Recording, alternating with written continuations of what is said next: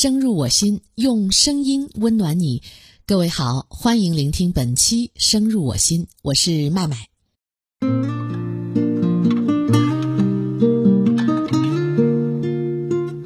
你多久没有表达爱了？昨天是五月二十日，因为谐音“我爱你”被大家称为是网络情人节，也是因为这样一份特殊的意义。这一天呢，有人会去求婚，有人告白，有人牵手去登记结婚。那么今天我们就来聊一聊爱的表达。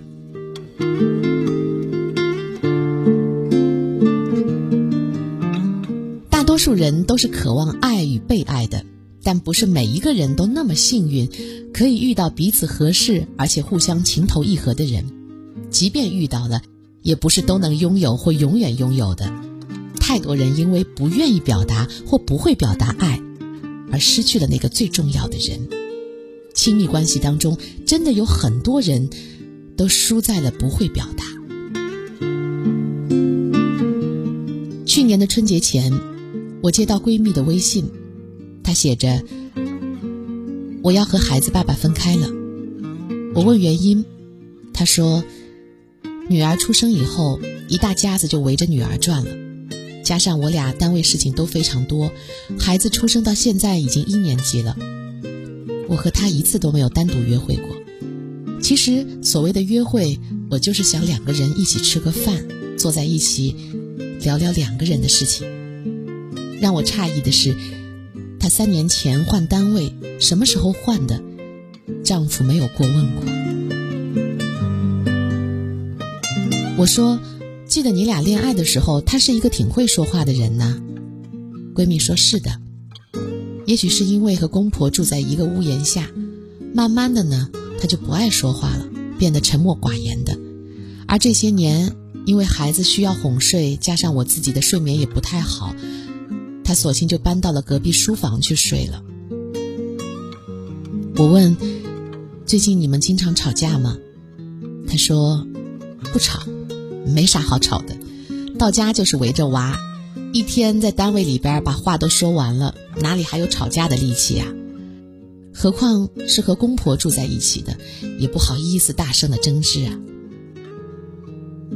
闺蜜的倾诉让我想起了父母经常说的一句话：夫妻吵吵闹闹，兴许就一辈子了。那些没话说的两口子，才是最危险的。其实仔细想一想啊。争吵也是一种倾诉，也是一种表达，是把对对方的不满都说了出来。只要是有爱，对方就会在意，感情可能还会加深。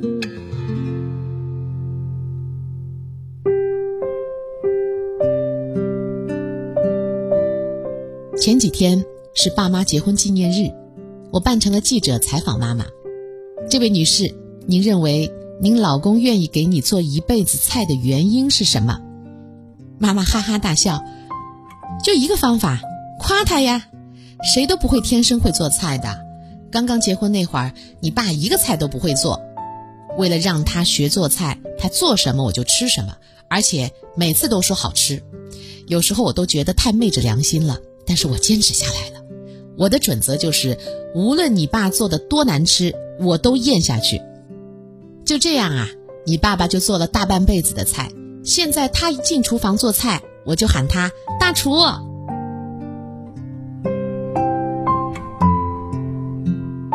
在这个无法确定的年代，我们永远都不知道还有没有下一次把爱说出口的机会。所以，无论什么年龄，无论是男是女，我们都要去学会，学会大大方方的表达彼此的爱。爱不是冷冰冰的，爱也不需要你藏着掖着，爱是炙热的，是需要鼓起勇气去表达出来的，而且永远都是。其实，父母那一代人并不擅长表达爱，他们羞于表达，更不用说当面去说出“我爱你”三个字。但是，他们用自己的方式，同样也表达了对彼此的爱。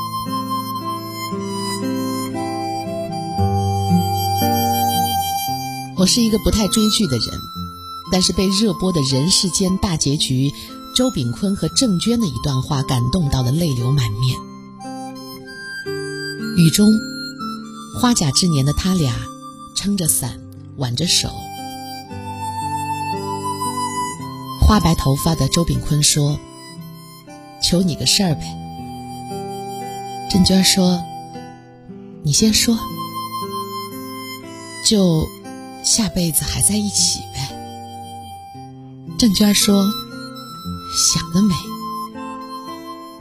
周炳坤说：“是啊，想想就美。人生无常，请不遗余力。”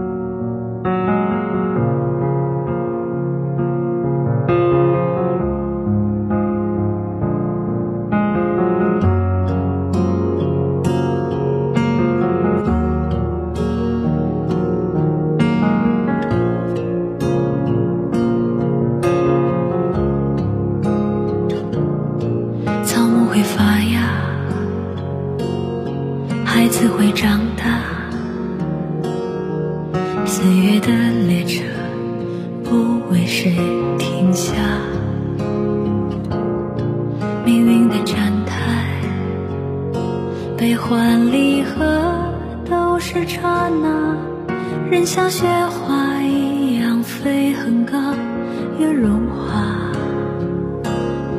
世间的苦啊，要离散，雨要下。世间的天啊，走多远都记得回。